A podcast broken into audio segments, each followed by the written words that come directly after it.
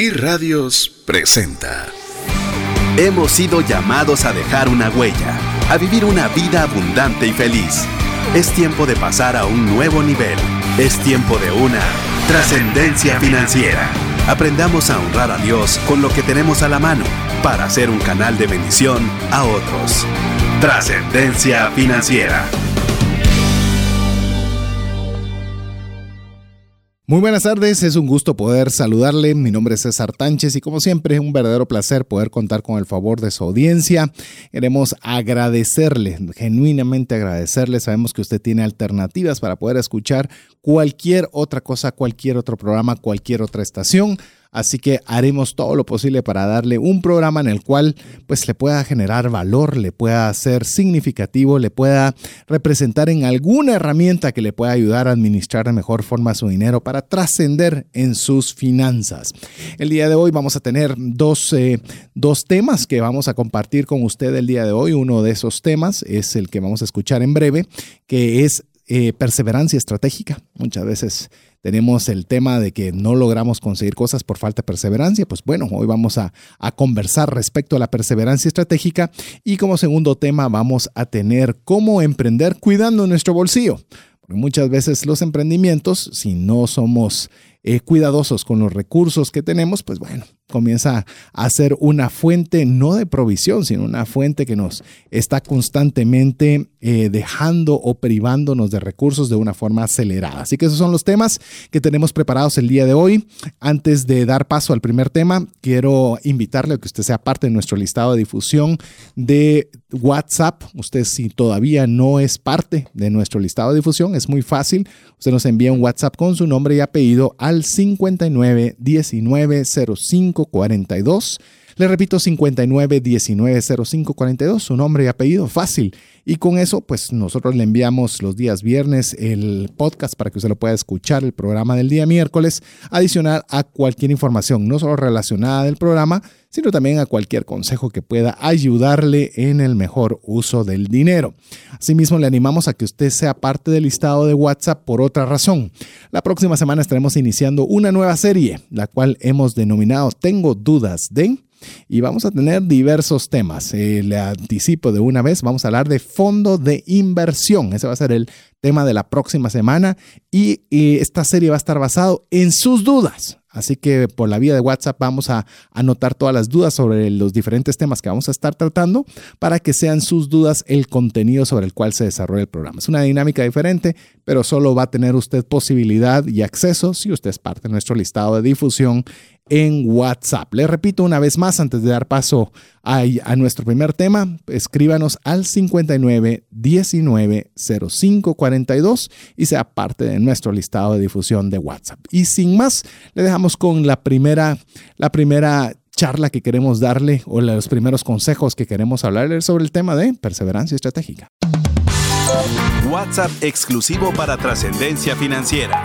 59190542.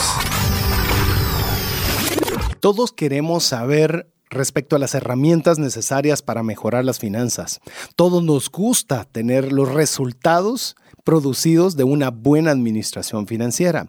Y quizás usted ha probado alguno de todos los consejos que hemos podido transmitir a través de este medio y ha podido experimentar buenos resultados. Es decir, antes no ahorraba y decidió apartar una pequeña cantidad al mes, una pequeña cantidad al día o a la semana y de repente darse cuenta que aunque poquito, pero ya tiene algo ahorrado.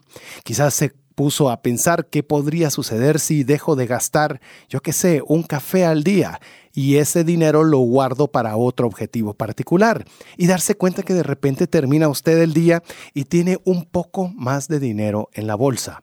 Y así sucesivamente usted puede comenzar a sentir que comienza a avanzar en la mejor administración y en el mejor uso del dinero. Me recuerdo a los inicios del programa Trascendencia Financiera, y nosotros escuchábamos a personas que nos contaban historias de éxito. Nos decían, quiero contarles que a través de haber puesto en práctica cada uno de estos principios, he logrado salir de mi deuda. Debía 25 mil y ahora ya no debo nada. Me recuerdo cuando en esas primeras ocasiones celebrábamos con mucha alegría el que estas personas hubieran logrado salir de algo que en su momento les estaba agobiando. Sin embargo, era triste ver que meses después esa misma persona estaba comunicándose con nosotros para indicarnos que ya no debía 25 mil, sino que debía 50 mil, porque obviamente 25 mil ya había logrado encontrar la forma de poderlos pagar. Eso era frustrante de ver que la herramienta funcionaba, pero que eso no limitaba a las personas de equivocarse nuevamente en el uso del dinero y comenzar a tener problemas financieros no iguales, sino problemas financieros aún superiores. Esto hizo pensar cómo podemos hacer para que las personas puedan tener finanzas saludables no solo por un tiempo, sino tenerlas de forma prolongada como un estilo de vida. como un cambio profundo de su ser.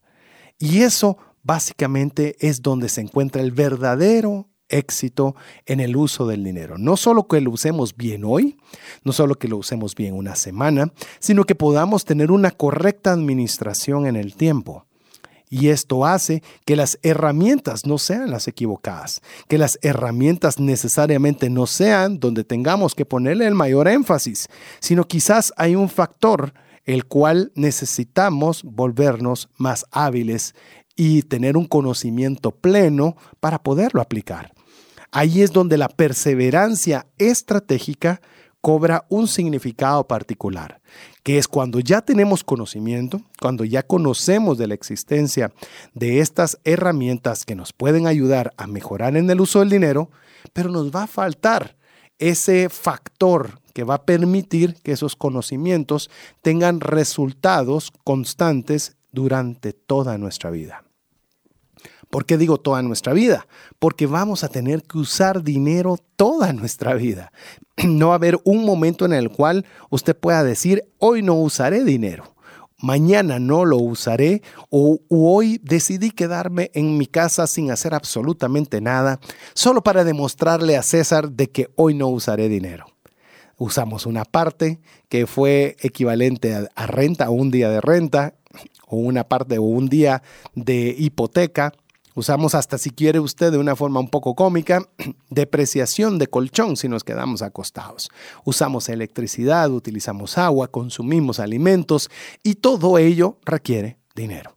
Entonces más vale que nosotros podamos aprender cómo poder utilizar el dinero de forma adecuada no por una hora, no por un día, una semana o incluso un año, sino utilizarlo de forma adecuada siempre. Eso no significa que no nos vamos a equivocar, eso no significa que pueden suceder ocasiones fuera de nuestro control que pongan en aprietos nuestras finanzas, pero al menos serán casualidades y no causalidades, es decir, aquellas que son provocadas por la mala toma de decisiones de nuestra parte. Claro, habrán algunas, yo sigo equivocándome hasta la fecha, pero por lo menos mi índice de equivocación o de error cada vez es menor. Así que si usted quiere tener finanzas saludables, vivir tranquilo en el uso del dinero, la perseverancia estratégica es algo que usted debe considerarlo seriamente. Y para ello usted va a requerir de tener tres elementos que la componen. Es decir, se lo repito nuevamente, la perseverancia estratégica tiene tres factores que la componen. Se los digo de una vez y voy a ir explicándole brevemente cómo funciona cada uno de ellos. El primero es el propósito. El segundo de ellos es el talento. Y el tercero, no menos importante, es la tenacidad. Esos son los tres elementos que componen la perseverancia estratégica. Si falla alguno de ellos, ya no es una perseverancia estratégica. Podemos caer en algo denominado necedad, que es cuando simplemente hacemos algo porque sí y realmente no estamos pensando adecuadamente si es lo mejor para poner todo nuestro esfuerzo en ello. Empecemos con el tema del propósito, con el factor propósito. El factor propósito o la palabra propósito tiene una definición bastante concreta, si usted la busca en el Internet, que, que se refiere a la firme determinación de hacer algo. Es breve, es concisa, pero es fundamental es la firme determinación de hacer algo. No es la posiblemente determinación, la posibilidad de que suceda algo. Eh, quizás me esfuerce, lo inicie mañana, no estoy seguro. No, firme determinación. Es cuando usted ha tomado una decisión y se va a hacer porque se va a hacer. Quizás uno de mis pasajes bíblicos favoritos es que tu sí sea sí y tu no sea no. Si usted tomó la decisión de hacer algo, se hace. Y si usted también tomó la determinación de no hacer algo, no lo hace. Y eso es algo bien difícil hoy en día. Me recuerdo cuando eran los tiempos de mi abuelito, donde un apretón de manos era suficiente. Después, hoy en día, resulta que ni siquiera los contratos legales son suficientes para que una parte cumpla con lo que ha ofrecido a través de un contrato. Cuanto más nosotros hacemos ese mismo sabotaje en nuestras propias vidas al no tener un propósito, esa firme determinación de hacer algo. John Maxwell expresó una frase en uno de sus libros que es muy apegada a este tema. Ninguna cosa es comparable a realizar aquello para lo cual fue creado. No solo es algo que es de mucho beneficio para nuestras vidas el tener un propósito claro y bien definido, sino que también nos produce una enorme realización. Pocas cosas se pueden comparar cuando uno está en ese estado azul, en ese estado donde todo camina o aparenta caminar perfecto porque estamos caminando sobre nuestro propósito. El tener un propósito definido claramente definido, nos provoca pasión, es decir, nos da, nos, tiene una motivación a, a realizar incluso actividades que no nos gustan. ¿Cómo así que no nos gustan? Mire, en las finanzas personales es indispensable tener un control de gastos. Es indispensable hacer un presupuesto. Es ideal tener múltiples fuentes de ingreso y hay una serie de buenas prácticas o buenos hábitos que todos necesitamos hacer para tener finanzas saludables. Habiendo dicho eso, ninguna de ellas es emocionante. Sí, lo escuchó de mí. La escuchó de mí, no es emocionante. Nadie creo que se levanta por las mañanas diciendo, wow, qué espectacular el día de hoy para hacer mi control de gastos, para agarrar todas las facturas y todos los recibos de los gastos que he realizado, para anotarlas en una hoja de Excel o anotarlas en una hoja de papel. Nadie se levanta con esa intención cada mañana. Sin embargo, si usted tiene un propósito, usted tiene un propósito bien definido, algo que le levanta con ilusión en la mañana, algo que es el por qué usted va a estar bien financieramente, esas herramientas son tan solo herramientas que usted le motiva a utilizarlas porque le va a ayudar a alcanzar su propósito. Vea la diferencia, no es buscar a la herramienta porque la herramienta es efectiva, sino que usted utiliza la herramienta para ayudarle a llevarle a donde usted desea. Eso hace una enorme diferencia y es uno de los beneficios principales de tener un propósito apasionante. La segunda es que nos evita la reincidencia de problemas. Mire, cuando no hay un propósito definido, es decir, si usted no sabe qué es lo que más desea, qué es hacia lo cual va a encaminar todos sus esfuerzos y por lo cual está dispuesto a llevar ese control de gastos y ese presupuesto, si usted le ofrecen un televisor, lo compra. Si le ofrecen cambiarle las llantas de su carro, las cambia. Si le ofrecen eh, aumentarle, yo qué sé, un beneficio a través de una compra que haya realizado, lo compra. Porque no tiene un propósito por el cual filtrar ese tipo de decisiones. Simplemente va usted a la deriva. Pero el propósito le dice, no, recuérdate que tienes algo que te quiere, que te gusta, que quieres llegar. Y cuando lo tienes claro, es más fácil decir que no. Es más fácil decir que sí, porque usted sabe qué es aquello que usted desea. Y eso es bien importante cuando estamos hablando de finanzas personales y la vida, porque nos ayuda a que las decisiones que pudieran ser difíciles en su momento, para usted sean sencillas. Ah, bien, puede decir usted, ahora qué bonito se oye ese el propósito y se oye como para una charla motivacional, pero ¿cómo hago yo para establecer mi propósito? No tengo ni la menor idea cómo hacerlo. Yo quiero darle tres pasos sencillos para que usted pueda establecer su propósito. Número uno, usted debe aprender o volver a aprender o tener el hábito de soñar. Ya le voy a explicar en qué consiste esto. Número dos, tiene que tener objetivos claros y específicos. Y finalmente debe tener usted un curso de acción. Pero empecemos por lo primero. Todo inicia con un sueño. Sí, todo, todo, todo inicia porque alguien lo soñó alguna vez. ¿Usted cree que las principales eh, hazañas tecnológicas que a usted le gusten iniciaron como proyecto final cuando estaban en la mente? No.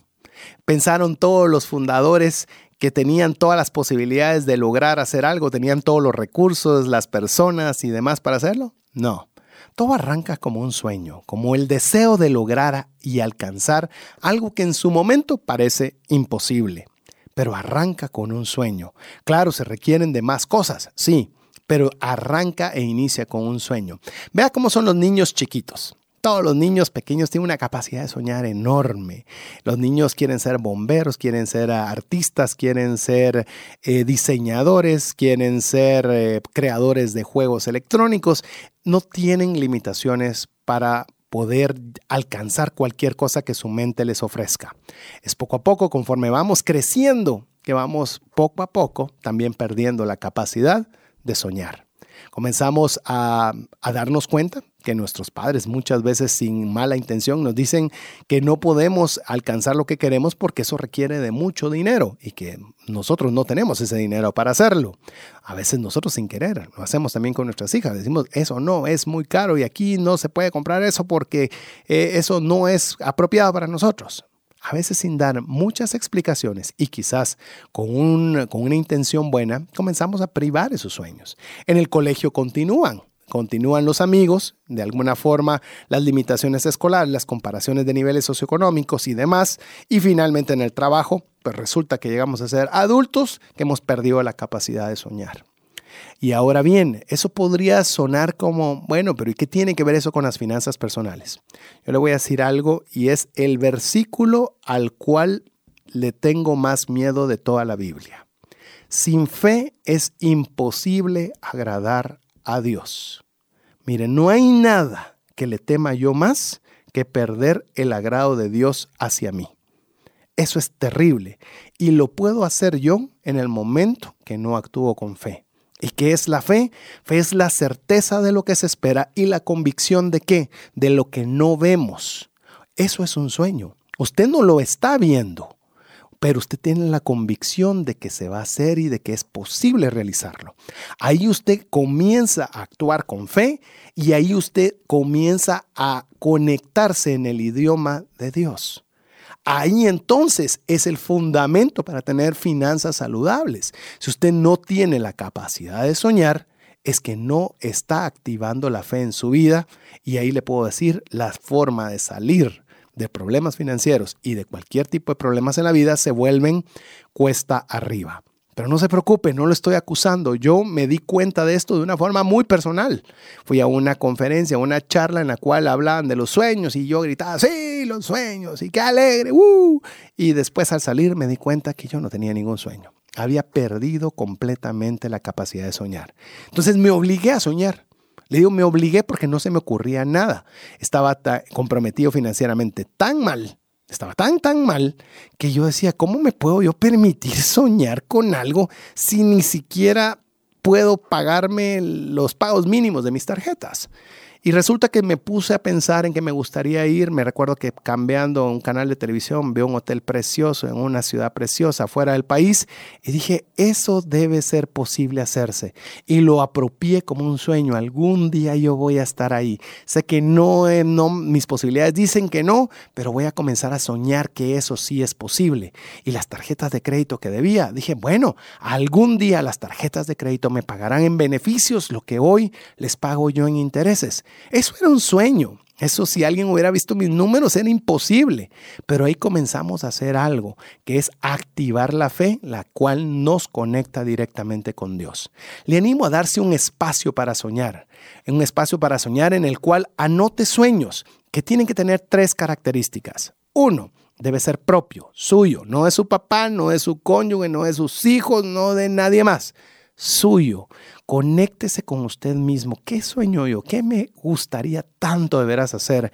Y comience a forzarse a pensar, si ve que le cuesta anotar uno, significa que tenemos, es un músculo que hemos dejado inactivo y tenemos que activarlo. Entonces tiene que ser propio. Número dos, debe ser detallado. Es que me quiero ir de viaje. ¿A dónde? ¿Por cuánto tiempo? en qué hotel, qué lugares me gustaría conocer. Dele detalle, métale detalles, métale color. Un sueño en blanco y negro no emociona a nadie. Pero si usted le comienza a meterle emoción, le comienza a meterle detalles, comienza usted a apropiárselo y comienza a ponerle, a subirle la velocidad a su fe. Y tercero, debe ser ilimitado. Imagine usted que un gran jeque árabe llegó a tocar la puerta de su casa y le dice, mire, usted es el afortunado, hoy me siento de buenas y quiero regalarle cualquier cosa que usted quiera. Dígame qué quiere. Entonces, cuando usted piense así en su sueño, se va a dar cuenta de que, pues bueno, eh, lo que pensaba que tal vez era medio posible, no, hagámoslo mucho más amplio. Así va a despertar usted lo que es la capacidad de soñar. Y se va a dar cuenta que va a ser un proceso delicioso, porque a pesar de que su situación económica pueda seguir siendo la misma cualquiera que esa sea, se va a dar cuenta que usted comienza a sentirse mucho mejor. Sí, usted me puede decir, pero es que usted no conoce mi situación. No conozco su situación, conozco la mía y le puedo decir que es posible. Pero si no quiere creer la mía, le comento a Renato Sorizo una persona que era barrendera en la ciudad de Río de Janeiro, que mientras él barría, mientras pasaban las escuelas de danza durante el carnaval de Brasil, él se ponía a bailar mientras, mientras barría lo hacía tan bien, pero tan bien, que la gente incluso admiraba más su espectáculo que el de las mismas escuelas de danza.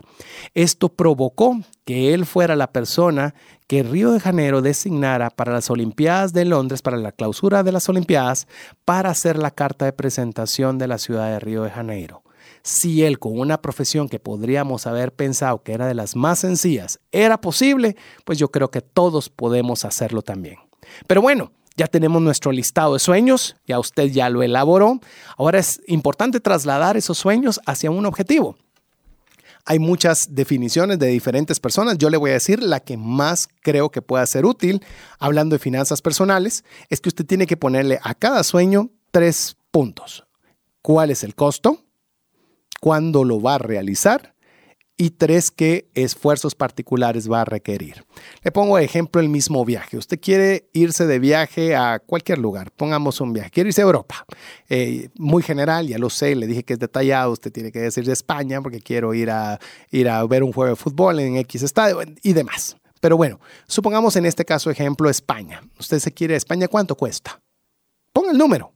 Sí, pero no tengo la menor idea. Comience a investigar, es parte del sueño.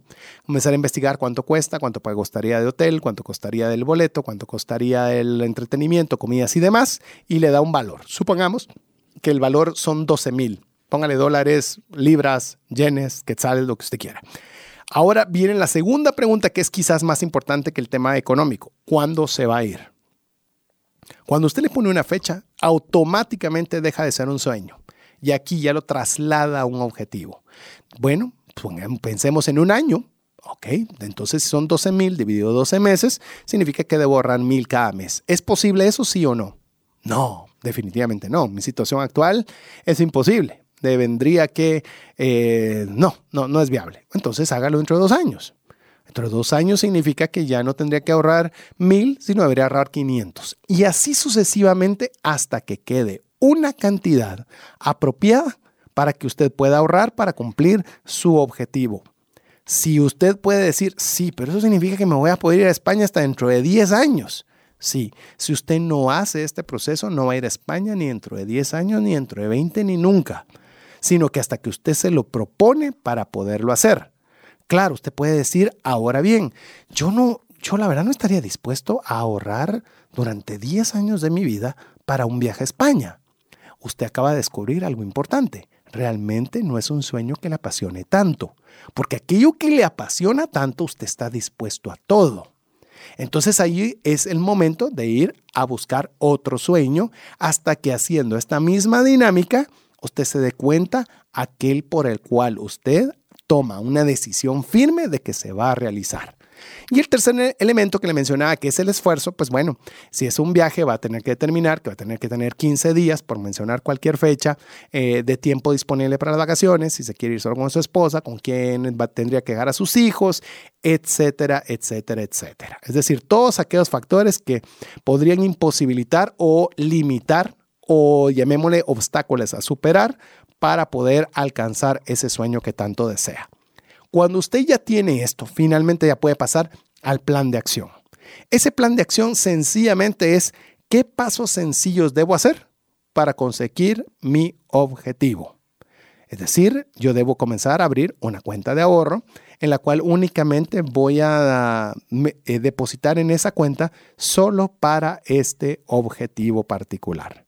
Entonces, cuando usted comienza a hacer ese tipo de acciones pequeñas, comienza a ponerle acción a lo que está solamente muy bonito en el papel. Esto va a conllevar que usted tenga que generar nuevos hábitos, es decir, el hábito del ahorro, el hábito, por ejemplo, de decir, bueno, yo no voy a gastar nada inmediatamente. Me voy a tomar por lo menos un día antes de gastar. Y ese tipo de hábitos le va a hacer a usted poder proteger mejor su dinero y ya no solo ahorrarlo porque sí, sino porque usted tiene un propósito para el cual lo quiere utilizar. Ya cuando usted comience a hacer esto, ya decirle que usted tenga que tener una medición de su avance ya no va a ser una medición obligatoria. Me están viendo cómo estoy avanzando y si estoy avanzando o no. No, usted mismo va a querer saber cómo está su situación para ver qué tan cerca está del objetivo que usted se ha propuesto. Entonces, cuando usted ya tiene estos tres pasos, sueño, objetivo y un plan de acción, usted ya tiene un propósito. Un propósito firme, un propósito que es suyo y un propósito apasionante. Mire, pocas cosas se comparan. Y yo se lo puedo decir, los dos sueños que yo le comenté, los dos Dios me permitió poderlos lograr a través del, plan o la estrategia que yo le estoy dando a usted hoy. cuando usted se está subiendo a ese avión, en mi caso era un viaje, a la que rico se siente ver cómo se cumple un propósito. ¿Y sabe qué sucede cuando usted viene con el avión y está eh, aterrizando nuevamente en su país? Está pensando cuál va a ser el próximo propósito al cual usted se va a embarcar. Y eso hace un círculo virtuoso en lugar de un círculo vicioso. Sí, pero es que yo estoy con muchísimas deudas. Aunque sea un quetzal, un dólar, un yen, la, denominación que usted haga, designe para el propósito. Recuerde que más que por eh, hacerlo numérico, es activar la fe en su vida. Ahora bien, vamos, pasemos al segundo elemento, talento. Oiga la definición de talento que usted puede encontrar a través del Internet. Especial capacidad intelectual o aptitud que una persona tiene para aprender las cosas con facilidad o para desarrollar con mucha habilidad una actividad. Samuel Johnson dijo una frase célebre que dice, casi todo hombre pierde la mitad de su vida intentando mostrar cualidades que no tiene. Mire, no trate de imitar a nadie. Dios ha puesto atributos especiales y particulares en su vida. Cuando usted potencializa su talento, el talento que Dios puso en usted, los resultados que usted puede esperar son mucho mejores que si está copiando los de otras personas. Es mejor que nosotros edifiquemos sobre nuestras fortalezas más que mejorar nuestras debilidades. En el colegio nos enseñaba el que estaba mal en matemática tenía profesor para matemática que estaba mal en lenguaje, tenía que tener maestro en lenguaje. Cuando estamos en nuestra etapa adulta, le animo a que usted más que mejorar sus debilidades, claro, téngalas al mínimo, pues porque de plano tenemos que aprender a sumar, multiplicar y demás, pero enfóquese en sus fortalezas. Mire, la gente paga por la excelencia, porque un médico cobra más que otro porque ha logrado un nivel de excelencia superior a otras personas, porque un cantante, porque un deportista cobran más que otros porque han llegado a un nivel de excelencia. No solo es por el propósito que ellos tenían, sino también porque tenían un talento para hacerlo. ¿Y cómo descubre usted si tiene talento o no? Pues bueno, le voy a dar una forma muy rápida, aunque una detallada usted la puede conseguir al leer y hacer la evaluación del libro Strength Finder. Ahí le incluye en la compra del libro una buena evaluación para determinar sus principales fortalezas, pero una forma sencilla, si usted quiere una de mi parte, es cuando usted se encuentra arriba de la media de algo. Si usted por lo menos es mejor que la mayoría de personas en algo, usted tiene la oportunidad o la posibilidad de volverse excelente en ello. Pero si usted está muy arriba de la media, es decir, usted ya es excelente haciendo algo, tiene la posibilidad de volverse una persona grandiosa en aquello que realiza. Así que le animo a que busque ese talento particular que Dios ha puesto en su vida. Y finalmente quiero hablarle de la tenacidad. Me gusta mucho la definición de la tenacidad. Es la fuerza que impulsa a continuar con empeño y sin desistir en algo que se quiere hacer o conseguir. Se da cuenta que el propósito solo no no, no, no puede ejercer ese beneficio sobre nuestras vidas si no lleva aunado el talento y también la tenacidad. Es algo que nosotros debemos de incluir y poner en nuestras vidas. Me gusta mucho el ejemplo de Michael Phelps. Es el, el, atleta que tiene más medallas olímpicas de toda la historia. Y no solo tiene tantas medallas él en la forma individual, sino que si fuera considerado un país, tendría aproximadamente, estaría en la posición número 52 de más de 200 países que están registrados en el Comité Olímpico Internacional. El tipo definitivamente tenía talento, sin lugar a dudas. Definitivamente tenía un propósito que era ser el atleta más laureado de toda la historia, pero tenía algo que nosotros creemos que él no tenía, la tenacidad. Pues te puede decir, bueno, si es que él entra al agua y él fácilmente puede ganarle a cualquiera.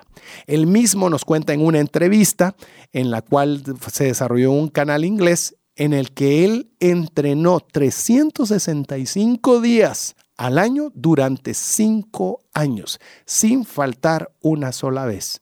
Es decir, no se tomó feriado en sus cumpleaños, navidades, días festivos. Eh, si él tenía alguna molestia física, estomacal o lo que fuere, él simplemente no hizo caso a ninguna de ellas y entrenó.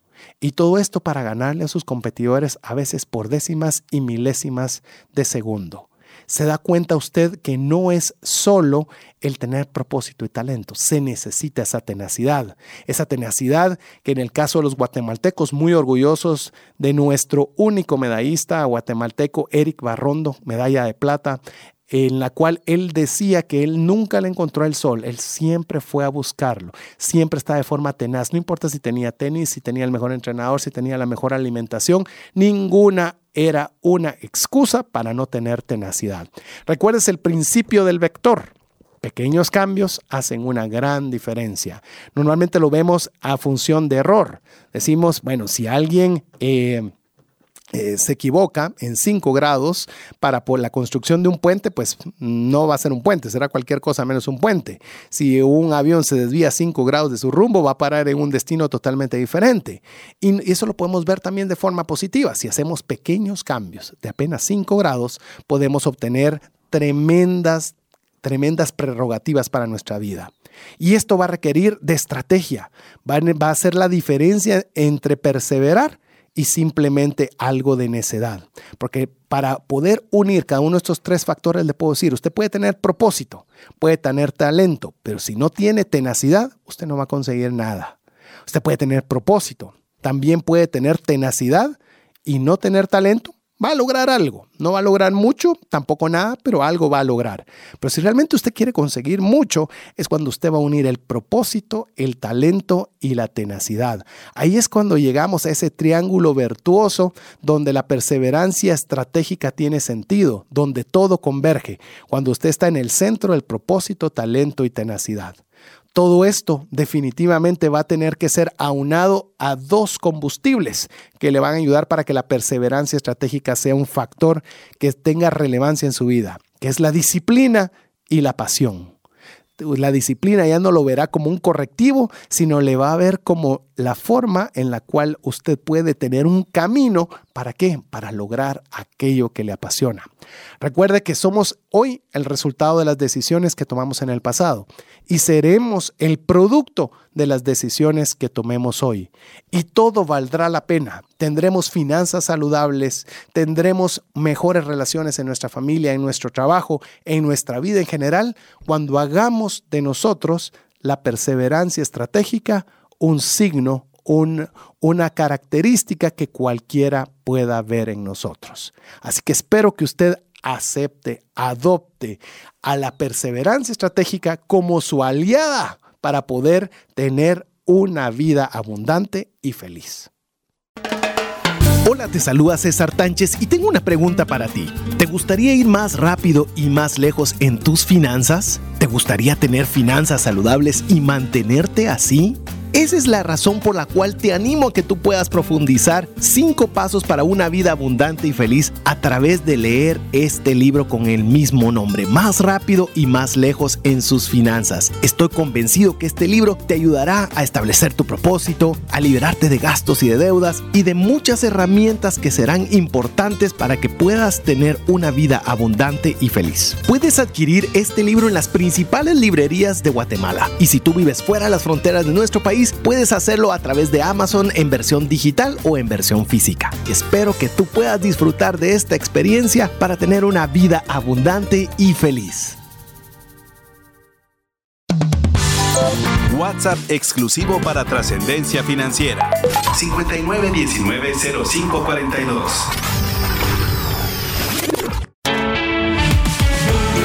Búscanos en Facebook y Twitter como arroba trasciende más. Comparte con nosotros los aprendizajes del consultor invitado en La Sobremesa. Así es, tenemos este espacio sobre mesa para poder profundizar un poco eh, los conceptos, los principios que usted recién acaba de escuchar respecto de la perseverancia estratégica. Antes de presentarle a los amigos que van a estar eh, compartiendo esta sobremesa junto con mi persona, queremos animarle que usted nos escriba al WhatsApp dedicado a trascendencia financiera.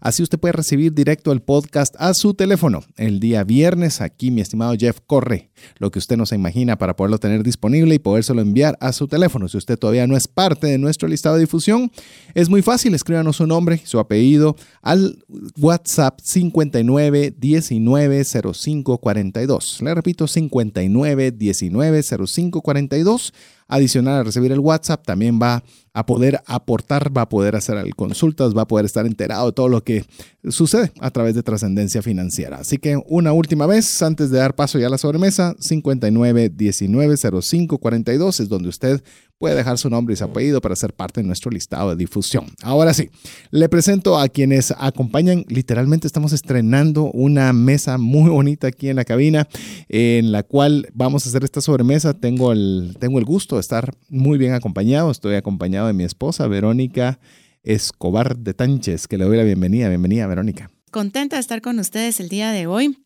La verdad, afortunada porque hay días un poco más complicados que otros. Este fue uno de ellos. Pero ya estamos acá aprendiendo también porque esto es como cuando uno vuelve a leer un libro, ¿verdad? Usted dirá, sí, pero la plática que acaba de pasar es de su esposo, lo tiene todos los días, entonces no necesita. Claro que sí, lo tengo todos los días, pero no todos los días me da una presentación de estas. Entonces, Aprendo mucho, así que feliz de estar acá. Ah, el que recibe las presentaciones en casa soy yo. Así que, y también tengo un buen amigo, un amigo que aprecio mucho y que me acompañó la semana pasada también, Gustavo Samayoa. Bienvenido, amigo. Gracias, César. Buenas tardes, buenas tardes, amigos. Buenas tardes, Vero. Realmente es un placer estar aquí con ustedes. Eh, realmente creo que interesante la charla. No quiero ser eh, eh, tan incaballeroso, dirían por ahí los jóvenes. Quiero ser muy caballeroso, así que voy a, quiero, quisiera que aprovecháramos el tiempo y que Vero pudiera empezar con, con sus inquietudes y que podamos aprovechar ahí sí que el conocimiento del consultor invitado el día de hoy para que, pues, adelante, Vero, dispare, diríamos, en la calle por ahí. Buenísimo. Bueno, la verdad es que el tema em, lo hemos escuchado quizás varias veces, por lo menos en mi caso, pero viene como anillo al dedo, como cuando usted está buscando algo que le hablan y hoy me hablaron. Vengo de días de tener muchas cosas en la cabeza, de estar con muchas ideas, con proyectos que hay que iniciar. Y uno sabe que tiene que de alguna forma dar un paso, pero, pero a veces no sabe por dónde, ¿verdad? Dice, el montón de información y dice, Dios mío, ¿por dónde, ¿por dónde empiezo acá? Y entonces esta sería la primera pregunta para el consultor invitado. Si tenemos varias cosas donde queremos trabajar. Tenemos varias ideas, varias cosas nos entusiasma. ¿Cuál sería la forma correcta de tomar cada una de ellas e ir avanzando? A ver, e, esa pregunta, esa pregunta quisiera tener la respuesta así de fácil. Realmente no hay un, por lo menos no le puedo dar un mapa. Hay varias formas en las cuales, pues, eh, varias personas sugieren al respecto. Una es empezar por la que más te apasiona.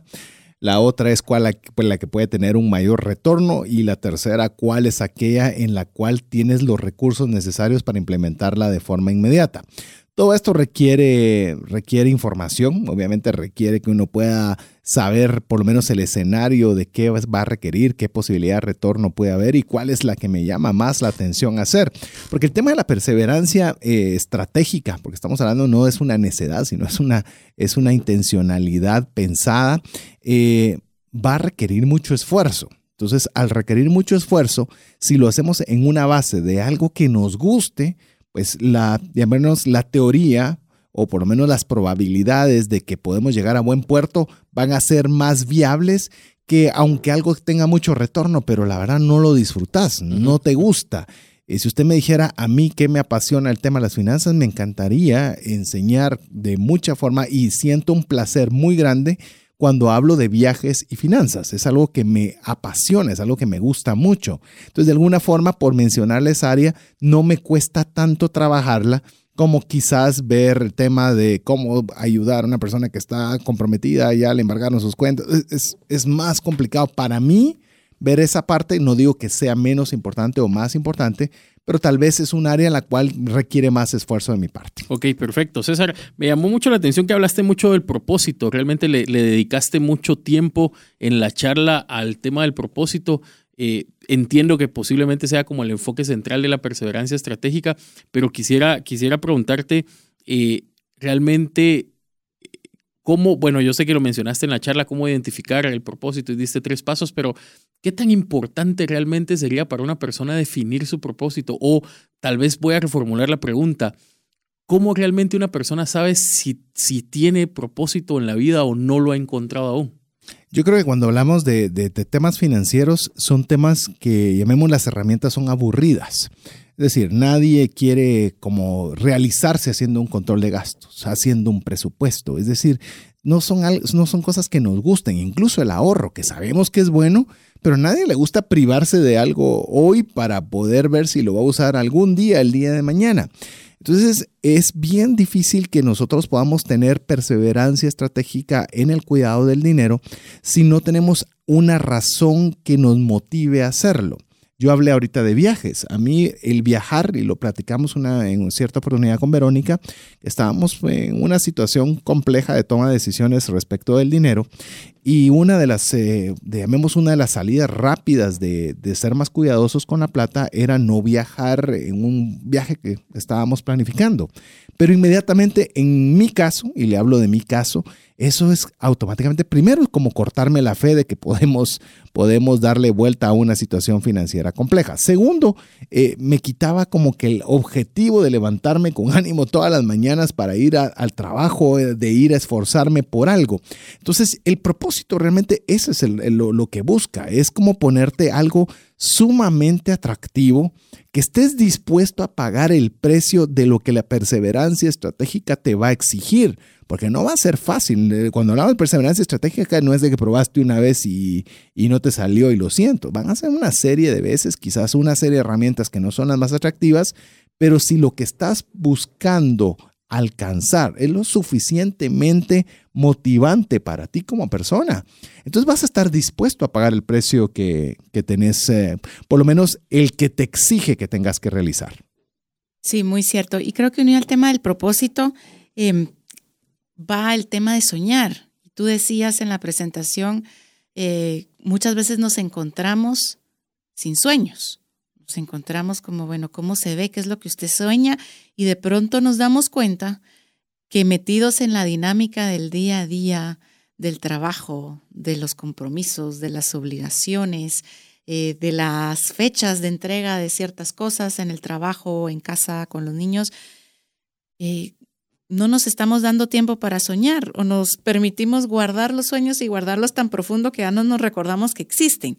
Entonces, ¿cómo volvemos a soñar? ¿Qué acciones podemos tener para reactivar nuestra capacidad de soñar? Bueno, yo le voy a decir en la experiencia, por lo menos cuando este concepto vino por primera vez a mi mente, eh, una, en cierta oportunidad estaba una persona que estaba mencionando eso de, de, de, que era bueno soñar y uno, y, uno, y uno dice, sí, todos debemos soñar y yo seguro tengo sueños, pero cuando usted comienza de veras a investigar de una forma introspectiva, a buscar cuáles son sus sueños, se da cuenta que no es tan fácil. A veces, muchas veces las, los problemas de la vida, muchas veces las dificultades en el trabajo, muchas veces las dificultades financieras y demás, nos privan ese, ese, esa capacidad de soñar. Y lo más difícil de ello es que nos privan la capacidad de tener fe porque la fe es la certeza de lo que esperamos, la convicción de lo que no vemos. Es decir, un sueño es algo que, que usted lo ve difícil de alcanzar, es algo que no es sencillo y que incluso usted podría pensar que de acuerdo a su realidad es imposible que usted lo pueda cumplir. Pero ahí es cuando entra el factor eh, fundamental, que es la fe. porque no, por supuesto, no lo puede ver y no lo puede, no, no puede tener la certeza de que lo va a lograr, pues lo único resulta ser también lo más importante, resulta ser la fe. Y la fe es eh, algo que Dios, tal vez una de las armas más poderosas que Dios ha puesto en cada una de nuestras vidas, porque con la fe es, bueno, de hecho, es tan importante que sin fe es imposible agradar a Dios. Entonces, si es así de importante, significa que nosotros cuando comenzamos a activarnos en fe, usted comienza a ver que las cosas suceden, comienzan a caminar y de una forma como milagrosa usted ve que las cosas van encontrando un cauce que no lo miraba. Y no es casualidad y no es cuestión de coincidencia, sino que usted comienza a como una como, como, como sintonar, sintonizar la radio. Comienza usted a ponerse en la frecuencia de Dios y las cosas comienzan consecuentemente a salir. Ok, me parece a mí también que de pronto el soñar puede ser como un músculo, ¿verdad? Que tenemos que ejercitar, ¿verdad? Y, como la generosidad, como cualquier otro, cualquier otro buen ejercicio para nuestra vida que hayamos hablado acá o que usted sepa, eh, debemos ejercitarlo. Y se me ocurre a mí también que, o por un poco por experiencia también, que a veces es muy fácil decir, bueno, soñemos, ¿verdad? Pero a uno de repente no se le ocurre nada, ¿verdad? Está así como vacío. Em, ¿Qué podemos hacer cuando estamos así vacío? Yo creo que un buen consejo para, para usted, amigo oyente, es también expóngase. Sí. Expóngase a conferencias, expóngase a podcast, expóngase a buenos libros y a veces va a decir usted, bueno, ya van otra vez con el tema de que estudie, que aprenda cosas nuevas, que metas a escuchar un podcast. Yo no tengo ese hábito. Cuando siento ya me subí al carro y puse la música y no estoy aprendiendo nada. Pero bueno, entonces si eso le cuesta, póngase una fecha, vaya a una conferencia. Muchas veces cuando uno escucha a otras personas, no solo aprende, sino también le motiva a hacer cosas diferentes. Y al motivarse a hacer cosas diferentes, se activa otro chip de buscar nuevos caminos, nuevos horizontes y de pronto se va a encontrar usted soñando cosas diferentes. Y, quiero aprovechar para construir sobre lo que dice Vero y te quiero hacer una pregunta, César.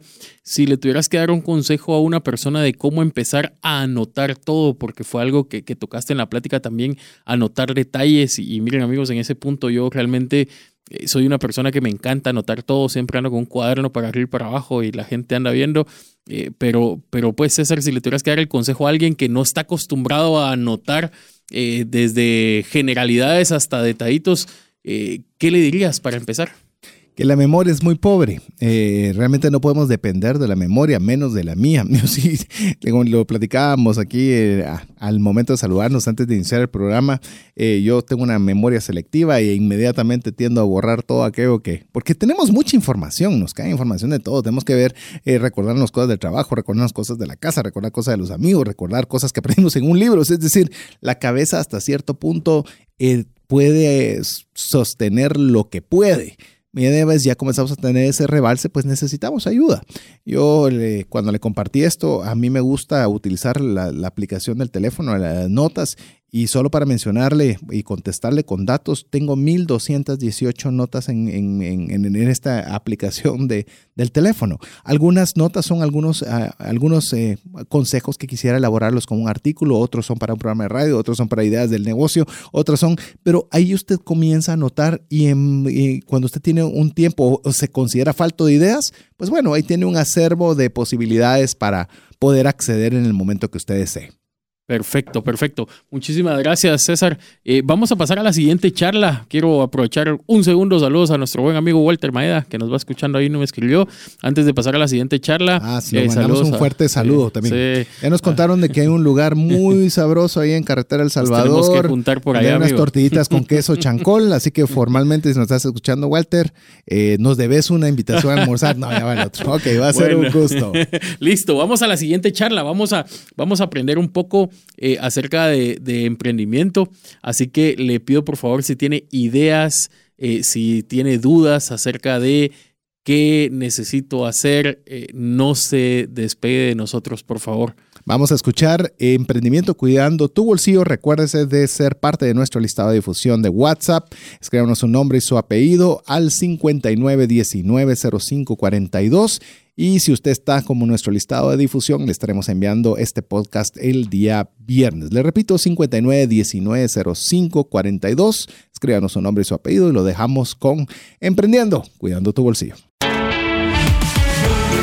Búscanos en Facebook y Twitter como arroba trasciende más. A todos nos gusta la palabra emprender. De hecho, todos en alguna oportunidad, o al menos la gran mayoría, queremos emprender en alguna ocasión. Miramos personas que les ha ido bien financieramente, que tienen empresas que están generando recursos, que están contratando personas, en las cuales viajan por negocios, en las cuales pues tienen buenos vehículos, a sus hijos en buenos colegios y todos los beneficios de un negocio que está caminando. Sin embargo, muy pocas veces nosotros nos tomamos a pensar qué es lo necesario para yo poder considerar ser un emprendedor. Cuando nosotros queremos emprender, tenemos que hacerlo cuidando las finanzas personales. Quiero decirte que luego de 10 años de estar enseñando principios financieros, me he dado cuenta que muchas de las crisis financieras que atraviesan las personas, una buena proporción es por un descontrol de gastos, es decir, por compras por consumo, el televisor, el mal uso de las tarjetas de crédito, las compras excesivas, vivir más allá de nuestra realidad económica pero te puedo decir que los hoyos más profundos, los que de verdad cuesta muchísimo poder sacar adelante, son aquellos que han sido provocados por malos emprendimientos. Yo sé que es algo que no gusta escuchar y sé que tengo muchos detractores en los cuales pueden pensar de forma diferente a como lo hago yo. Pero la experiencia me ha dicho de que es importante emprender. Ojalá hubieran más emprendedores pero que es necesario hacerlo con prudencia y diligencia. Inclusive algunos de los posteados que hago en mis redes sociales rápidamente inician algún tipo de opiniones que a veces pueden sentirse como ataques, diciendo, mire, si usted lo piensa demasiado, no va a hacer nada. Mire a fulanito, mire a sutanito, que animan a no pensar demasiado y mejor poner en acción las ideas y eso va a ocasionar resultados. Te puedo decir que eso es realidad en un porcentaje, pero es en un porcentaje muy pequeño. Déjame describirlo con un ejemplo que te puede servir no solo para las finanzas personales, sino para tu vida. En el tema específico de la toma de decisiones. Hay toma de decisiones acertadas y hay toma de decisiones equivocadas. Sin embargo, no importando si una decisión es correcta o errada, puede ocasionar resultados positivos o negativos. Déjame ponerte el ejemplo con un semáforo. Tú estás ante un semáforo, te da luz roja y tomas la buena decisión de parar.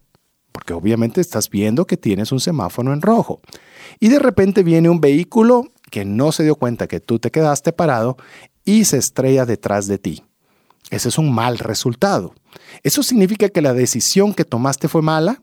No, tú tomaste una decisión correcta, pero tuvo un resultado malo. Eso sucede. Ahora bien, tú puedes ver la luz roja del semáforo y decidir acelerar rapidísimo para poder pasar aún a tiempo. Esa decisión es equivocada, sin embargo puede ser que hayas logrado pasar la calle y que no te haya sucedido nada. El resultado fue bueno, aunque la decisión fue equivocada.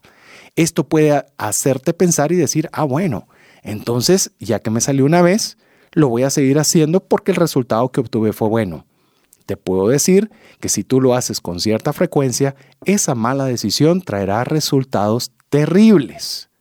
Mientras que si tomas buenas decisiones, cuantas más se tomen, los resultados también serán en su mayoría correctos. Entonces tú lo que tienes que procurar es tomar decisiones correctas. Los resultados muchas veces no dependen de nosotros. Entonces, al no depender de nosotros, lo que tenemos que procurar es tomar en base a lo que a la información que disponemos, en base a los planes que hemos hecho, las mejores decisiones posibles. Por eso cuando hablo de emprendimiento, si bien es cierto, alguien puede haberse lanzado a un emprendimiento de forma acelerada, eh, sin mucha planificación y sin ninguno de los pasos que quiero compartirte, pues puede ser que le salga bien. Sí, es correcto, los resultados podrían salir bien, pero eso no hace que la decisión haya sido correcta. Eso le funcionará a uno de cada 100 y los otros 99 normalmente se llevarán algún tipo de daño, que es lo que específicamente yo deseo que no te suceda a ti. Así que quiero darte 10 pasos para que puedas emprender ¿sí? Para que puedas considerar el emprendimiento, pero cuidando tu bolsillo, cuidando tus finanzas personales. Aquí va la primera. La primera es bastante sencilla, es que cuando hay un emprendimiento normalmente nace con una idea. Tenemos una idea que queremos poner en práctica. Eh, si yo vendiera esto, si yo trajera esto, eh, mi vida cambiaría porque muchísimas personas la quisieran hacer. Uno de los errores principales que tenemos cuando tenemos ideas es que no las anotamos. Normalmente solo las tenemos en nuestra cabeza. Y es increíble que el cambio que hace el que nos tomemos el tiempo de anotarla. Cuando uno anota las ideas, realmente no está eh, inmediatamente eh, preocupándose o no debería uno preocuparse por la factibilidad o incluso hasta el sentido común.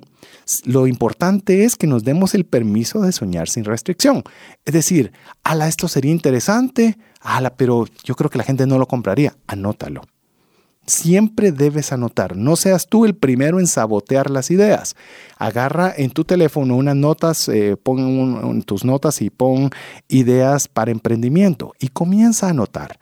Y no te estoy diciendo que lo hagas solo un día o solo hagas en una ocasión particular o específica, sino conforme te estén llegando las ideas o cuando tú veas alguna oportunidad de emprendimiento, anótalas. Eso te va a ir dando eh, un banco de datos interesante y va a fomentar tu creatividad. ¿No te gusta el teléfono? Pues hazlo en, lleva una libretita con un lapicero por eh, siempre donde tú vayas, porque las ideas uno nunca sabe cuándo van a llegar.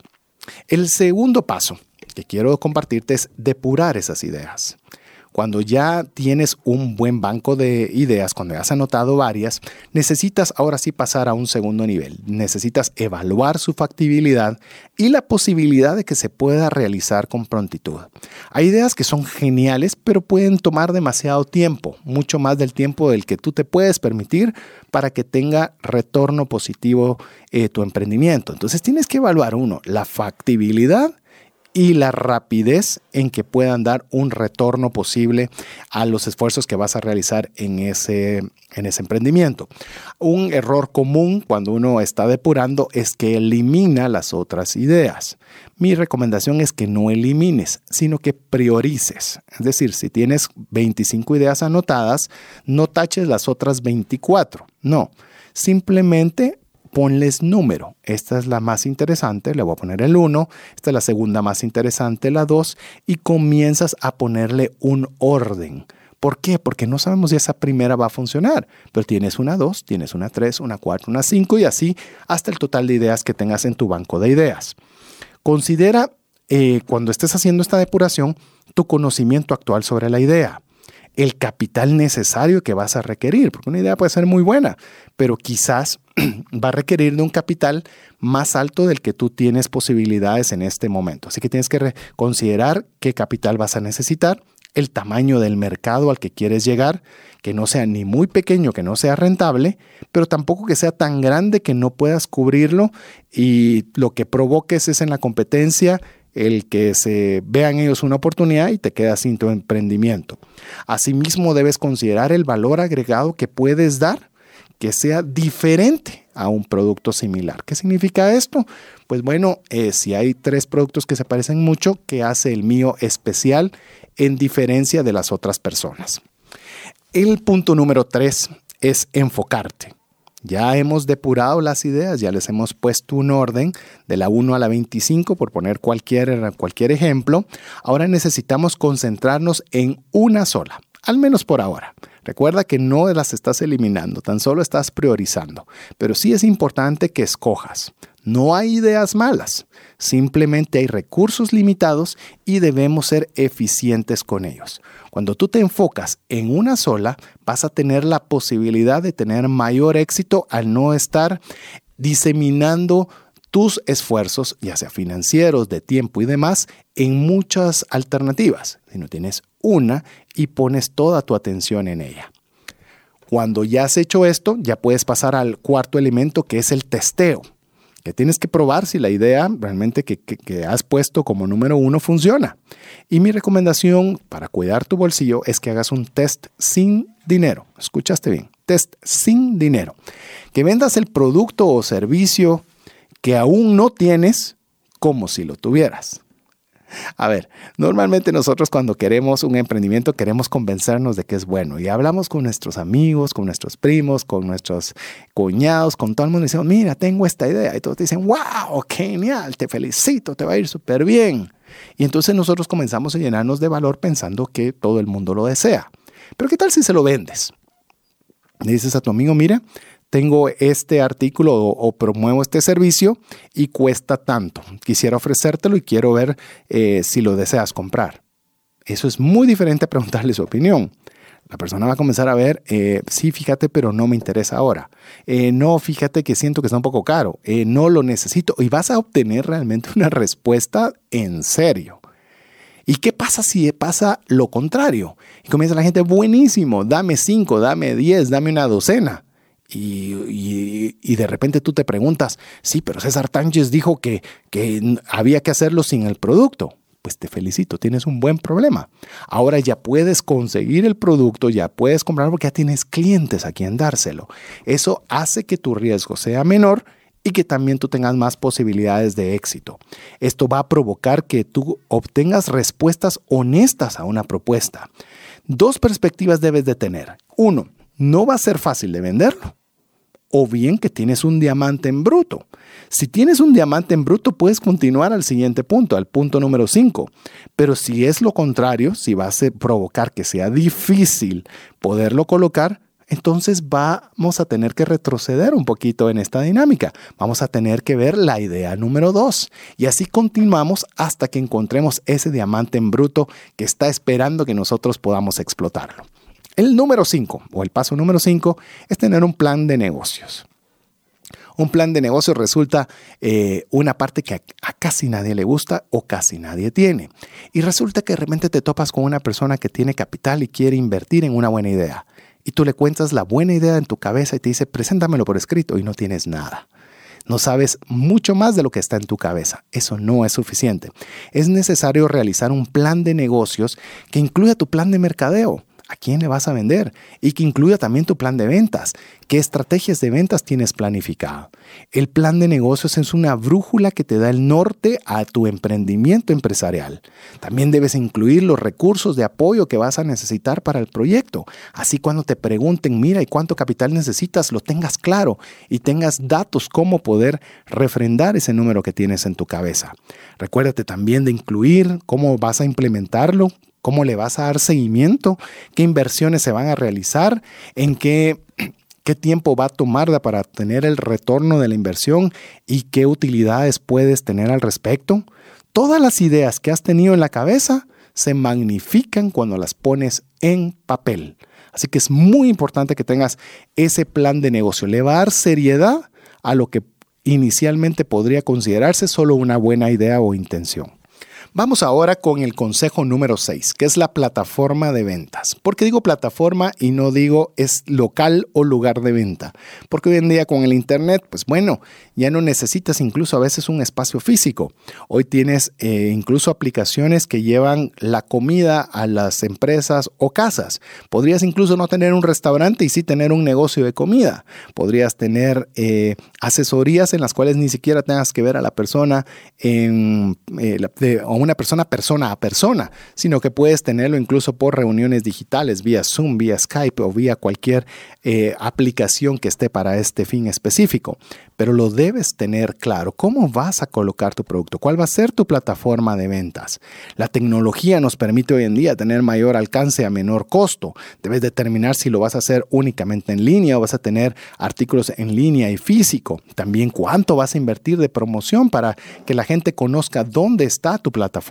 Es un aspecto muy importante hoy en día que podemos nosotros no solo considerar, sino aprovechar con la ventaja del Internet. El paso 7 es crucial, el presupuesto el presupuesto del emprendimiento. Si bien el presupuesto debe estar incluido en el plan de negocios, es importante resaltar varios elementos importantes. Uno, determinar los recursos que podemos emplear sin comprometer nuestro presupuesto personal.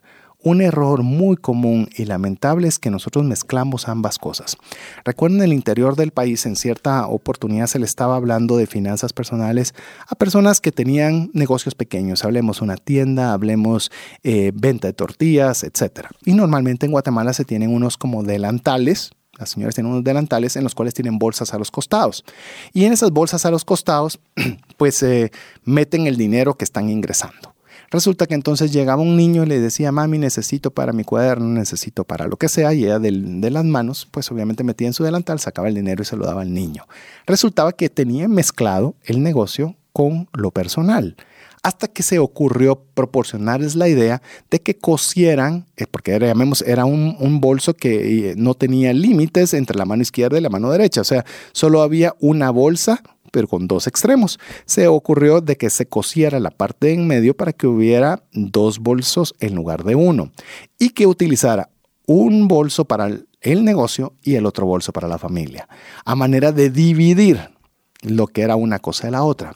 Hay veces que por emprendimientos decidimos utilizar nuestras tarjetas de crédito personales para una forma de financiación, la cual no les recomiendo.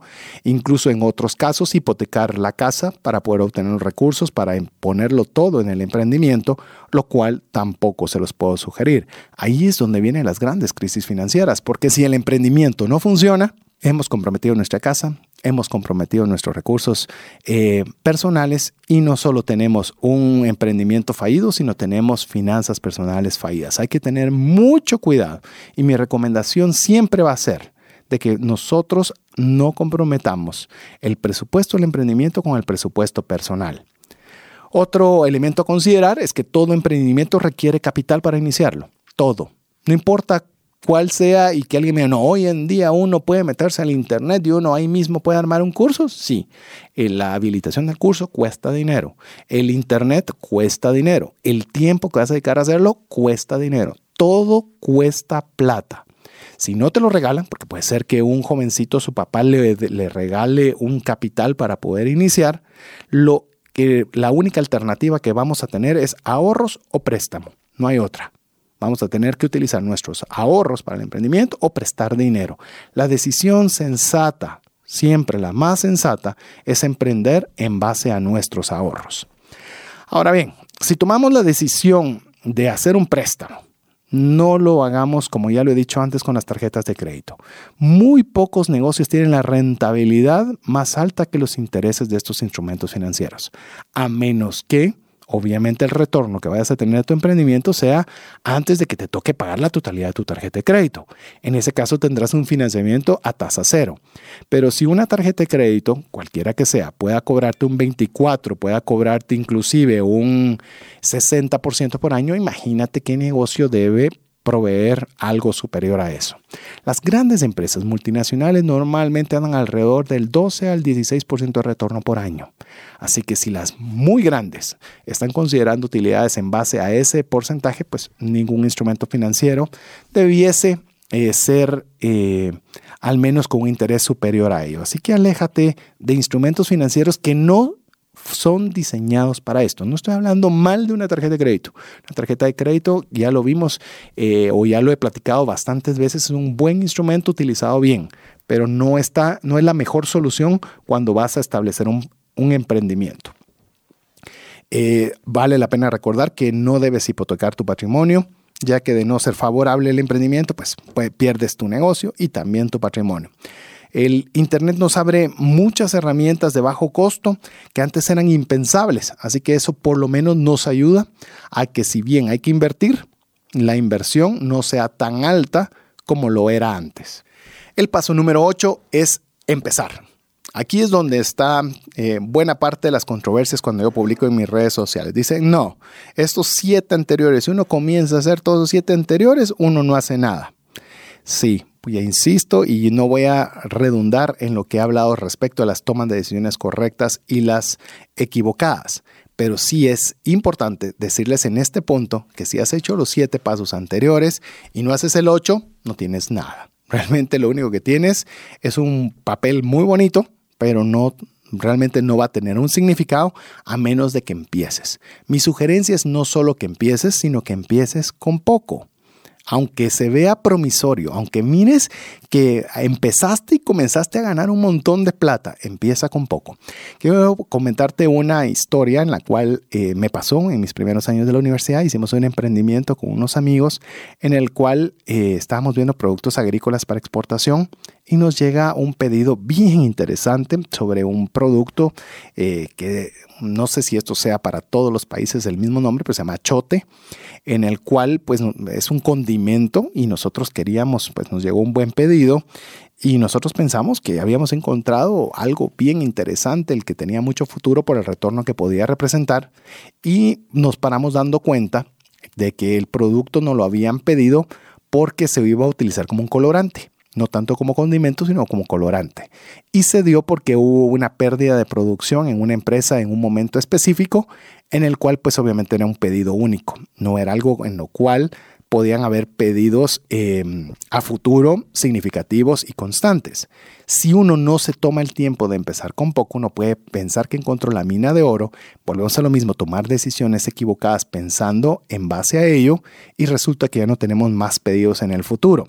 Lo importante creo yo en este, en este aspecto es ser cauteloso, dar pasos pequeños pero seguros. No comprometernos más de los recursos que el emprendimiento nos permite. Es decir, podemos decir, hasta acá puedo emprender aunque aparente estar mejor.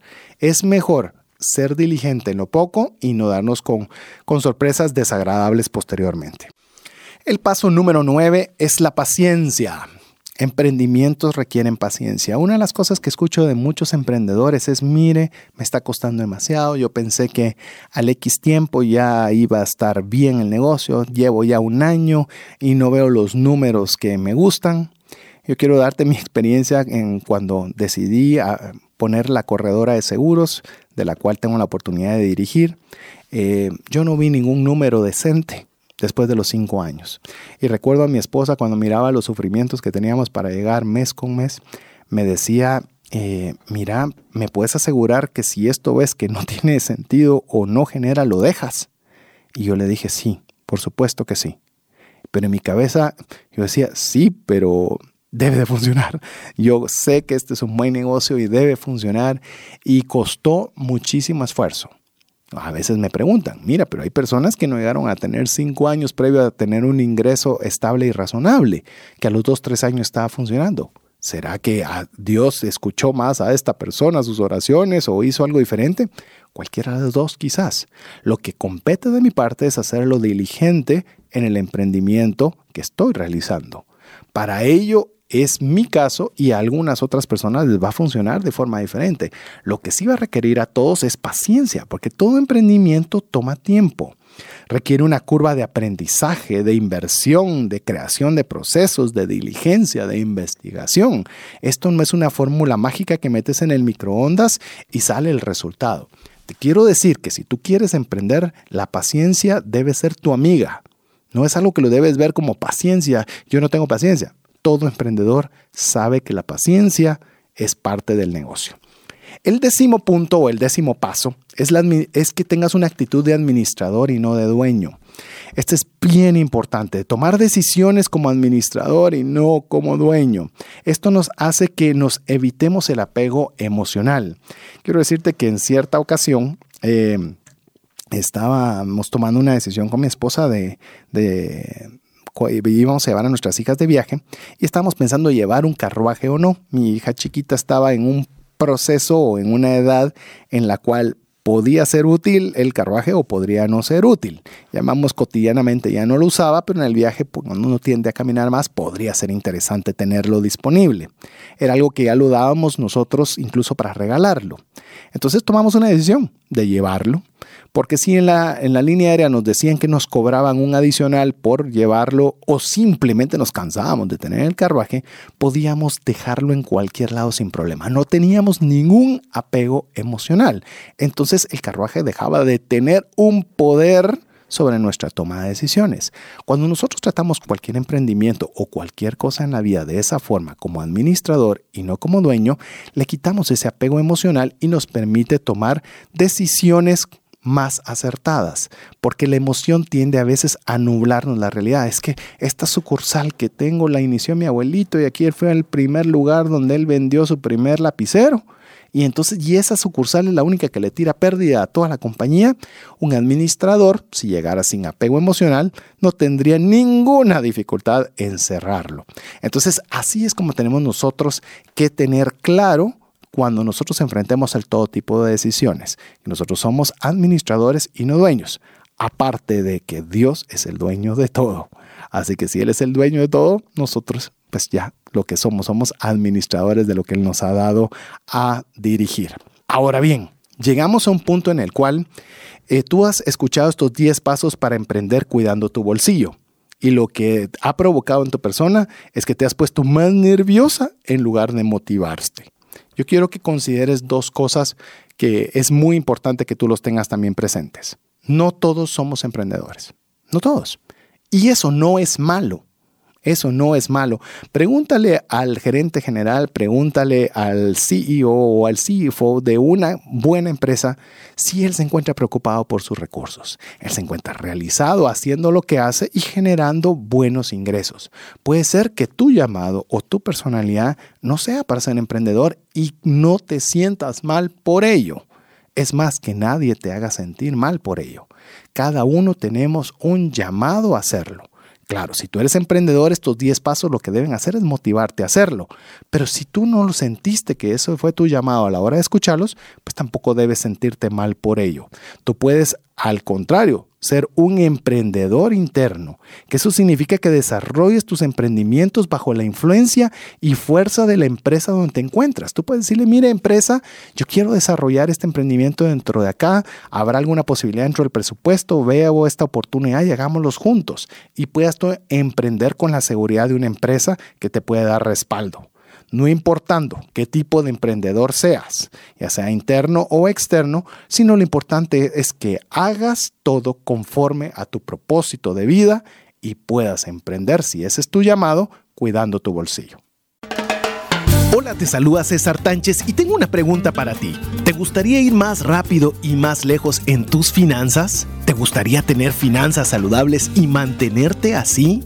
Esa es la razón por la cual te animo a que tú puedas profundizar cinco pasos para una vida abundante y feliz a través de leer este libro con el mismo nombre, más rápido y más lejos en sus finanzas. Estoy convencido que este libro te ayudará a establecer tu propósito, a liberarte de gastos y de deudas y de muchas herramientas que serán importantes para que puedas tener una vida abundante y feliz. Puedes adquirir este libro en las principales librerías de Guatemala y si tú vives fuera de las fronteras de nuestro país, puedes hacerlo a través de Amazon en versión digital o en versión física. Espero que tú puedas disfrutar de esta experiencia para tener una vida abundante y feliz.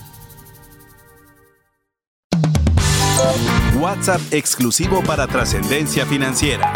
59190542. Búscanos en Facebook y Twitter como arroba trasciende más. Comparte con nosotros los aprendizajes del consultor invitado en La Sobremesa.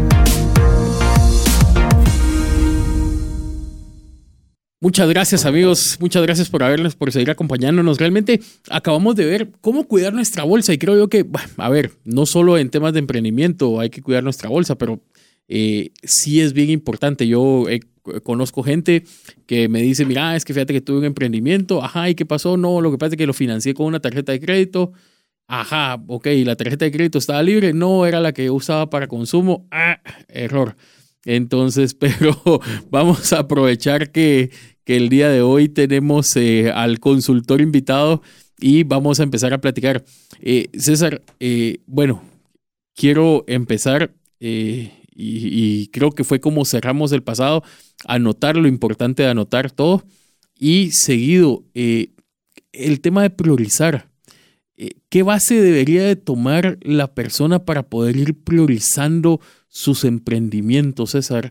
Eh, eh, creo yo que es bien importante porque ideas creo que tenemos todos, sueños, como bien lo decíamos, algunos tenemos más, otros menos, pero ideas tenemos todos y, y a mí me llama la atención porque hay puntos en el emprendimiento que a veces creemos que lo que yo necesito lo necesita todo mundo y no es así.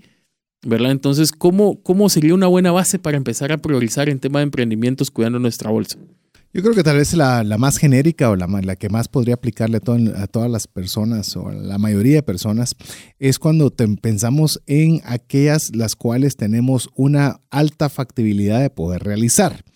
Ejemplo, podemos tener una gran idea que puede ser revolucionaria, pero no tenemos la capacidad tecnológica o necesitaríamos una cantidad de recursos que no son, llamemos, fácilmente accesibles pero tal vez tenemos un emprendimiento al cual pues tenemos las herramientas, tenemos las capacidades, tenemos a las personas apropiadas, quizás hasta el mercado para poderlo hacer. Entonces, a pesar de que no sea el que aparente ser el mejor negocio o lo más grande que pueda darse, al menos resulta ser una buena, un buen curso de inicio a manera de que podamos de alguna forma ir poco a poco estructurando, lo que era en buena parte lo que hablábamos en la sobremesa anterior. Buscar aquella idea dentro del consorcio o el grupo de ideas, ver aquella que realmente tengamos más factibilidad de poder iniciar con la menor brevedad y de la forma administrativa más, más eh, inteligente de poder realizar. No sé si te la sí. respondes. Sí, la verdad es que sí, o sea, realmente importante, eh, pero, pero a ver, insisto, como lo dije la primera vez, no quiero ser falto de caballerosidad, pero creo, que creo que tenías alguna pregunta ahí, te vi con la intención de preguntar. No, no realmente el tema de... Es un proceso, ¿verdad? Me llama la atención que la plática es sin, sin afectar el bolsillo, pero realmente caemos en que afectar el bolsillo es, es no caer en tener falta de orden, ¿verdad? Empezar por las ideas, llevar un proceso correcto, ver la factibilidad, priorizar, como decía César. Luego, pues el tema, vimos en la presentación el tema del enfoque, del testeo, del plan de negocios, pero yo creo que cayendo ya puntualmente lo que es el dinero, ¿verdad? Dijimos, bueno, dijo César, mejor dicho, en un momento de la plática, eh, hay que priorizar, ¿verdad? Y hay que tener el capital necesario de acuerdo al tamaño del mercado. Y más adelante en la conferencia nos decía, no nos comprometamos, no se comprometa más de lo que se le permitan los recursos que tiene disponible. ¿Cuál puede ser un parámetro financieramente sano para decidir esto me puedo dar el lujo de invertir o no? Yo creo que si vamos en niveles de en niveles eh, aceptables o de o más favorables, yo le diría que cuando usted tiene un emprendimiento debería pensar en el dinero que está dispuesto a perder. O sea, que no le molestaría perder. Yo sé que nadie quiere perder dinero, pero cuando estamos hablando de un emprendimiento y usted dice, bueno, voy a poner esta plata, pero si no resulta y la llegara a perder, aún así puedo mantener pagando mi casa y viendo alimentos en mi hogar y demás, pues bueno, llamémoslo, está, está invirtiendo desde un punto de, con una malla de seguridad que le cuida. Pero muchas veces el tema de los emprendimientos es todo o nada, ¿verdad? Se me imagina cuando están esos pócar de all-in, ¿verdad? Que, usted apuesta todas las fichas a una sola mano de cartas. Puede que le salga, ¿verdad? Puede que le salga. Pero si constantemente usted está poniendo todas las fichas en el mismo lugar, tarde o temprano no le va a salir y va a botar todo aquel recurso que tenía. Entonces yo creo que la forma más apropiada de poderlo hacer es por eso animo en la medida de lo posible que sea a través de los ahorros propios, en los cuales usted pueda designar una cantidad para este fin específico eh, y de una forma prudente. Y usted me va a decir, sí, pero todos los negocios son, se viven o se hacen a raíz de un capital financiado. Pues si usted es una empresa ya madura, que conoce su mercado, sabe cuánto puede esperar de su mercado, de la máquina que va a comprar y demás, pues sabe también la etapa productiva de la misma, cuánto retorno le puede tener y obviamente es diligente poderse financiar. Pero cuando es un negocio nuevo, en el cual todavía está aprendiendo a poder ver cómo se comporta el ciclo de venta y demás, pues resulta ser un poco negligente uno apostarle todo lo que tiene. Gustavo mencionó las tarjetas de crédito. Yo he escuchado ya de muchas personas que hipotecaron su casa por meterse en un negocio y no sale el negocio, no solo se pierde el negocio, también se pierde la casa, se quedan con los compromisos de las tarjetas de crédito. Y creo que no es la forma más inteligente de hacerlo, por eso fue que me tomé la oportunidad de darle como que el camino largo, pero el camino más seguro para emprender tratando de cuidar, como bien lo había titulado, su bolsillo y no afectar las finanzas familiares. Y, creo que es importante también dejar claro, César, que eh, creo que los dos temas van muy tomados de la mano, la perseverancia estratégica. ¿Por qué? Porque hay un momento en el que también uno tiene que entender que si el negocio no dio, no dio. Y es momento de cerrar y es momento de tomar decisiones y a lo mejor sea momento de, conseguir un trabajo y, poder recapitalizarse y volver a seguir adelante.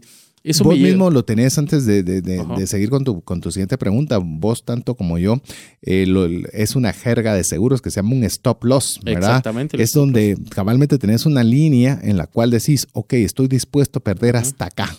Pero media vez ya llegamos a ese borde, no es voy a seguir porque tal vez en la próxima me recupero. No, hasta ahí terminó damos la vuelta, vemos los aprendizajes que podemos obtener de lo mismo e intentaremos diferente y mejor, pero no tratar de seguir insistiendo a veces en un, en un pozo que ya literalmente lo único que hace es sacarnos plata. Y, y, y, voy a aprovechar un momento, yo creo que aparte del stop loss, también tengo el testimonio, yo tuve un emprendimiento hace varios años.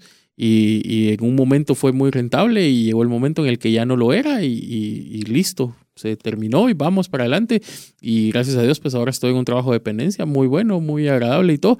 Entonces creo yo que tengo mucho aprendizaje y tal vez en un futuro sea momento de volver a, de, volver a emprender de vuelta, pero eh, sí creo yo que va mucho de la mano, como les digo, la perseverancia no es necedad, ¿verdad? O sea, uno persevera hasta donde da, pero tampoco sin, sin comprometer o llegar a perder cierto patrimonio o eh, pues perder la paz en la familia y, todo, ¿verdad? Sí, nada vale la paz financiera. La verdad que cualquier cosa que, que pueda comprometer nuestra paz financiera, pues vale la pena. Eh, pensarla y meditarla y no perderla. Entonces creo que resumiendo es importante comentar, todos los emprendimientos son diferentes, no necesariamente cuando hablamos de emprender estamos hablando de tirarnos con un emprendimiento de un capital inmensamente grande en locales sumamente costosos, en un punto premium de ubicación, hay diferentes formas de emprender, hay diferentes plataformas que también se mencionaba en uno de los pasos. Hoy en día hay distintas opciones también electrónicas por, las, por medio de las cuales se puede empezar a emprender, se puede subcontratar servicios de terceros para poder agilizar eso. Pero también se decía al final de la plática algo muy importante, no todos vamos a ser emprendedores y no por eso nos debemos de sentir más o menos. Y así lo mencionaba también Gustavo, hay emprendimientos que tienen una vida útil.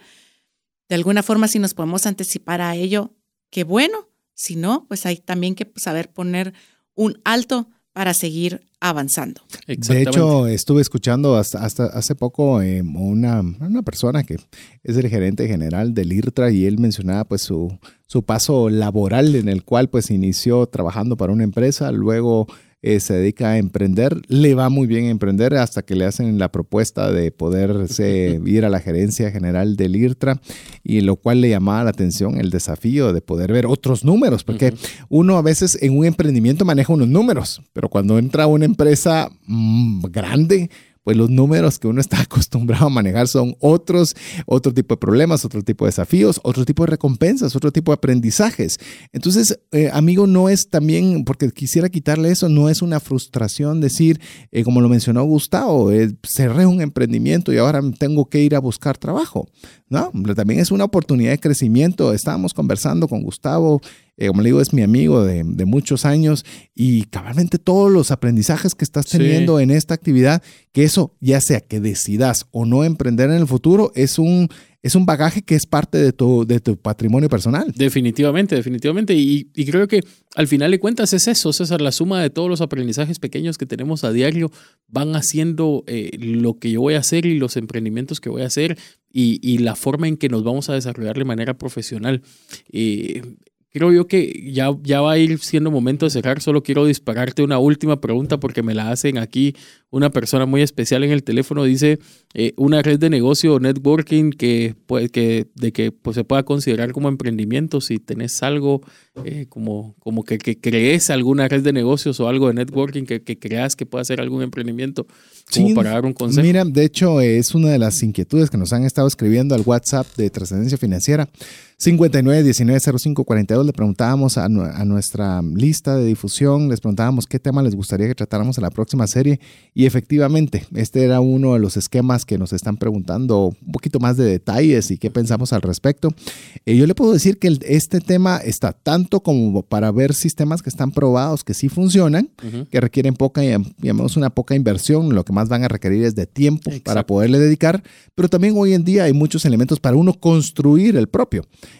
Eh, y esto se puede hacer a través de mercados de afiliados, el affiliate marketing, en el cual usted pueda tener un producto o un servicio, en el cual pueda darle una comisión a terceros para que puedan colocar sus servicios y demás. Es decir, ya no es, hoy en día está tan abierto el tema digital que ya no es solo yo contratar, ser contratado por, sino yo también puedo formar mi propio plan y poderlo distribuir a otras personas. Y, creo yo que solo para construir encima de, también eh, pues dar el consejo y sumar a las personas de que pues va a requerir tiempo. La mayoría de, redes o networking requieren mucho tiempo, mucho, mucho tiempo. Así que si usted tiene un trabajo fijo, eh, va a ser un poquito complicado invertirle el tiempo que realmente se, se debe. Ah, y la otra es, si no tiene un trabajo, eh, yo tampoco lo aconsejaría como tomarlo como un trabajo porque es a largo plazo, o sea, el, tiempo que lleva tener éxito en esas redes de negocios realmente es un poquito complicado.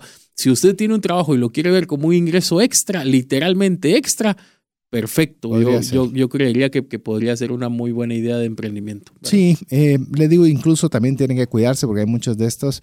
Me refiero a cuidarse porque hay algunos esquemas en los cuales usted tiene que hacer una inversión inicial. Algunas hay bajas y otras son inversiones altas, pero eh, obviamente eso va a requerir capital y que usted piense si es algo que le gustaría hacer. Pero bueno, yo creo que este tema da como para nuestra próxima serie. Le animamos a que usted sea parte de nuestro listado de difusión de WhatsApp al 59190542. Escríbanos, déjenos su nombre y su apellido y con mucho gusto le estaremos enviando el podcast de este programa el día viernes y cualquier información que consideremos importante que le pueda ayudar a trascender financieramente. Así que llegamos al final del programa. Bueno, nos vamos con muchos aprendizajes, con retos y con la oportunidad de, seguir aprendiendo y implementando implementar cosas para nuestro día a día. Así que de esa misma forma lo retamos a usted que finalice excelentemente bien su semana. Así es, un abrazo fuerte a la distancia. Gracias por estar con nosotros, gracias por darnos la oportunidad de llegar hasta usted y de poder sumar un poquito juntos a nuestra vida. Así es, así que en nombre de Verónica Escobar de Tánchez, mi estimado Gustavo Samayoa y mi buen amigo Jeff en los controles, que es quien nos permite tener también el audio disponible para usted el día viernes, si usted ya es parte de nuestro listado de fusión de WhatsApp 59190542. Así que, y en nombre propio, mi nombre es César Tánchez, es un gusto haber podido compartir con usted esta tarde, noche del día de hoy, en espera de que cualquiera de los que hemos compartido le haya sido de ayuda y de bendición. Queremos desearle una feliz noche y que Dios le bendiga. Hemos recibido herramientas prácticas que nos ayudarán a trascender más, no solo para beneficio propio, sino de nuestro prójimo. Esto fue Trascendencia Financiera, porque honramos a Dios cuando usamos bien los recursos que administramos. Hasta nuestro próximo programa. Esta es una producción de iRadios Guatemala Centroamérica.